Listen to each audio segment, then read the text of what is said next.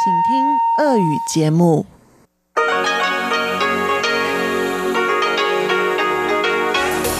В эфире Международное радио Тайваня. Здравствуйте, дорогие друзья! Вы слушаете Международное радио Тайваня. В студии у микрофона Чечена Кулар. Сегодня 24 февраля, понедельник, а это значит, что в ближайшее время на волнах МРТ вы услышите выпуск главных новостей и тематические передачи. Передачу Анны Бабковой «Вкусные истории», мою передачу сделана на Тайване, передачу Ивана Юмина «Хит-парад» и повтор передачи Лили У «Учим китайский». Оставайтесь с нами.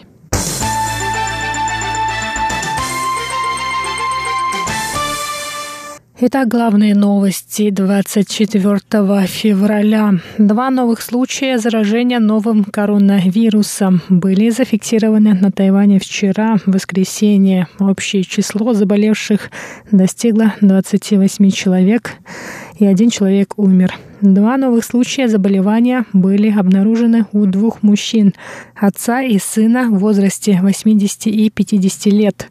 Они проживают в северной части острова. Сообщается, что они не выезжали за границу. Однако в семье есть второй сын, который часто ездит в материковый Китай по работе, а во время ужина по случаю Нового года по лунному календарю он встретился с другом, недавно вернувшимся из Китая. У второго сына симптомы респираторного заболевания проявились 29 января, и ему провели тест на коронавирус, однако результаты теста еще неизвестны.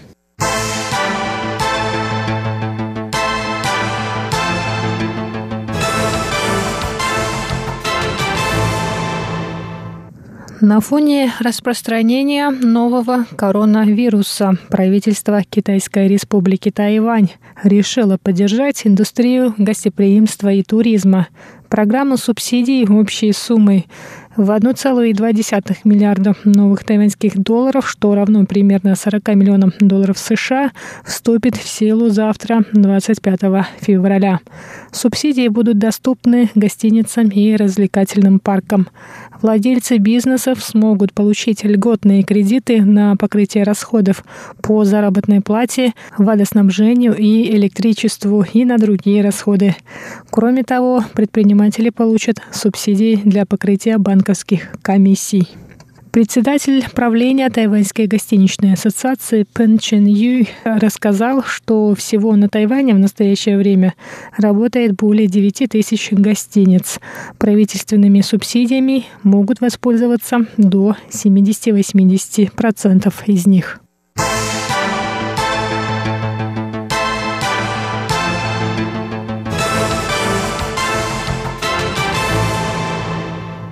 Центральный противоэпидемический командный пункт объявил 23 февраля о запрете на выезд за границу медицинских работников. 24 февраля в Министерстве здравоохранения и социального обеспечения добавили, что запрет касается тех, кто по долгу службы должен участвовать в лечении больных новым коронавирусом.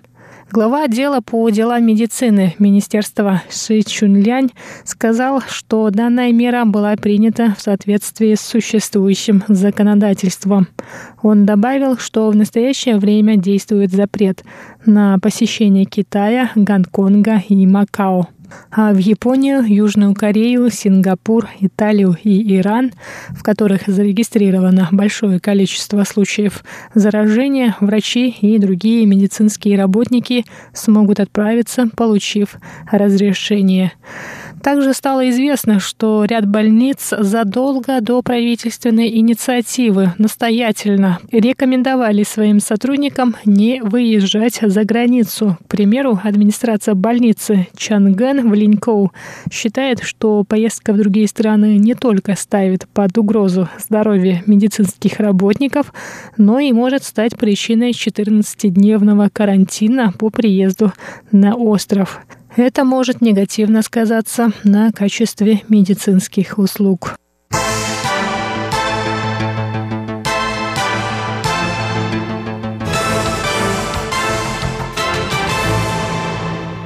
Американский сенатор, возможный кандидат в президенты Соединенных Штатов Америки от Демократической партии Берни Сандерс заявил 24 февраля, что в случае своего избрания он будет готов применить военные действия в отношении Китайской Народной Республики, если китайские власти нападут на Тайвань.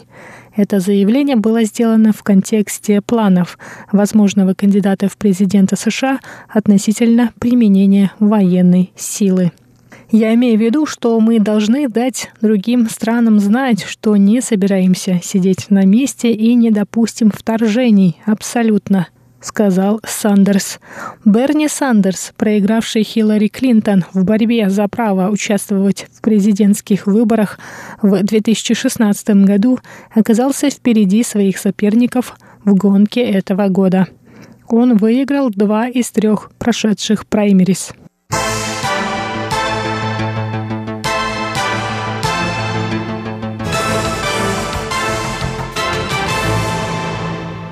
Тайваньская компания Easy Card Corporation подписала соглашение о намерениях с японским банком Ryukyu.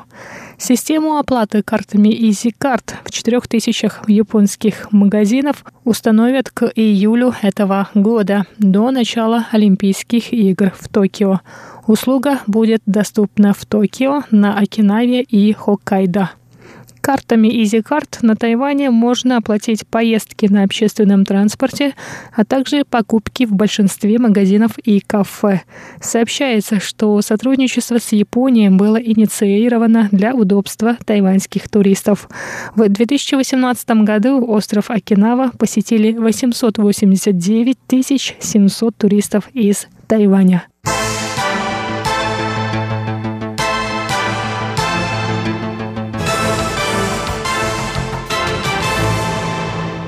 И на этом выпуск новостей подходит к концу. Далее вы услышите передачу Анны Бабковой «Вкусные истории», мою передачу «Сделано на Тайване», передачу Ивана Юмина «Хит-парад» и повтор передачи Лили У «Учим китайский». Оставайтесь на волнах Международного радио Тайваня.